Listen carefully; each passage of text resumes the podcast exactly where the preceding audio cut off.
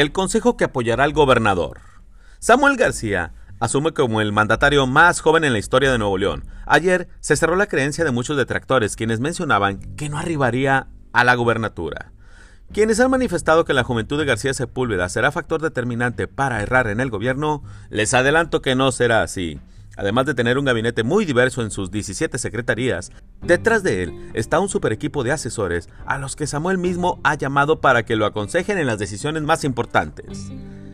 Mauricio Donner Cobian y Francisco Garza Zambrano están ligados con la empresa regiomontana Cemex, donde han ocupado diversos cargos directivos en la exitosa cementera.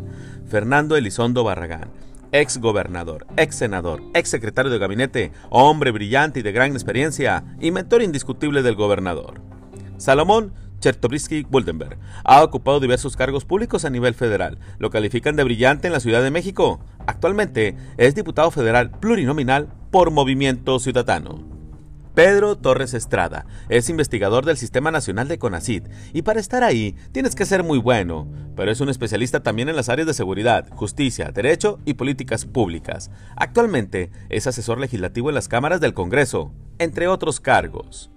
Francisco Garza Egloff es un hombre ligado a las empresas regiomontanas, pues ha sido director de Arca Continental, Acra Poliéster, Sigma Alimentos, entre muchas otras. Además, es consejero en 20 empresas más. Lourdes Dieg Assad. Fue subsecretaria de Relaciones Exteriores en temas económicos. Ha sido embajadora de México en Bélgica y es una académica reconocida a nivel mundial. David Noel Ramírez. No solo ha ocupado todos los cargos en el Tecnológico de Monterrey, hasta llegar a ser el rector. También ha sido consejero de Banorte, Coca-Cola FEMSA, entre otros consejos.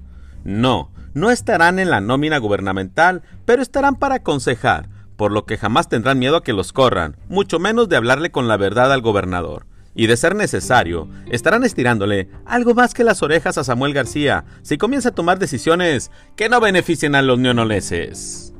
Duro como la roca, su servidor, Efren Andrade.